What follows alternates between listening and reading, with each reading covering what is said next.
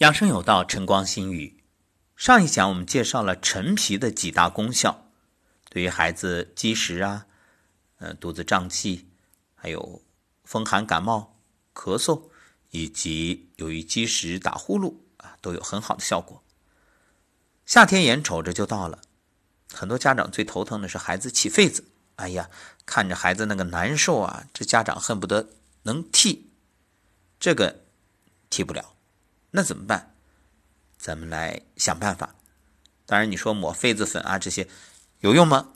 有用，不过最根本的还是解决体内的湿热问题。很多孩子他的皮肤疹子呀，呃，什么痱子呀，湿热引起。甚至容易得这种手足口病，也与体内有湿热有关。如果是单纯的湿热，那舌苔呢是黄腻、舌质红，这个时候可以选择像马齿苋啊、冬瓜、荷叶、薏米仁之类的食材清湿热，效果比较好。但是要注意一点，有的孩子他是寒热夹杂，就是寒湿夹杂内热，这个观察舌质啊会发现比较淡，看舌苔呢。微微的有点黄，那就可以选择陈皮荷叶茶祛湿，既祛湿气啊，可以说又兼顾了对付寒与热。这里呢就用到了陈皮温中燥湿、驱浊气的功效。陈皮荷叶茶用一半陈皮，三克荷叶，把荷叶撕碎，陈皮也掰碎，开水冲泡一分钟之后呢，把这个水倒掉。然后再冲入开水，焖至二十分钟之后喝，这可以反复冲泡，就当茶喝。它化痰祛湿。如果偏寒性的寒湿型肥胖，那喝这个呢还能祛湿瘦身。所以不只对孩子有好处，对成年人那更不用说，一样可以。你要是属于这种啊寒湿型的肥胖，那你就用这种方式，会收到意想不到的效果。一直在说对孩子来说这陈皮的作用，那对于成年人，除了这样一味陈皮荷叶茶，还有没有其他的有益于成年人的养生法呢？就是关于在运用陈皮调理身体方面，当然有。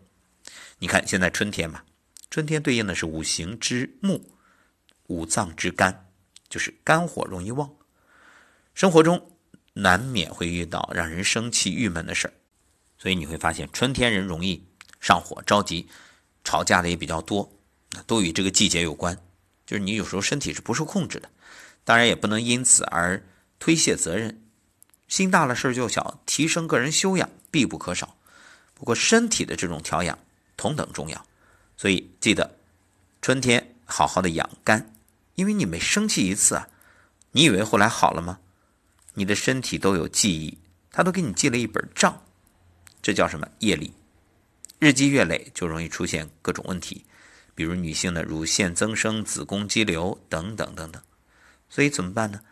第一个，给身体道歉，对不起，请原谅，谢谢你，我爱你。用心说，不在于你说多少遍，而是你有没有用心。你真正用心，前面说了，身体会记账，而你现在的用心忏悔，就等于还债啊。这个账本上会帮你。根据你说的情况，你说的越用心，给你划掉的越多，意味着你可以减少这个欠的债。同样还可以喝茶，喝什么呢？玫瑰花茶，它能够疏肝解郁。哎，有人说了，这玫瑰花茶和陈皮有啥关系？你看，有的女性是寒湿体质，那就意味着你在解决寒湿的时候，还得同时调节脾胃。就可以泡陈皮玫瑰花茶，这样呢，梳理气机的同时祛痰湿。一半陈皮，三克玫瑰，陈皮撕碎和玫瑰一起用开水冲泡，等到温度适宜就可以喝了。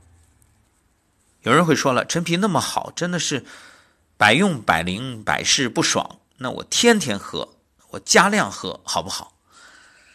请注意一点啊，就是我们说，无论是食疗还是药疗。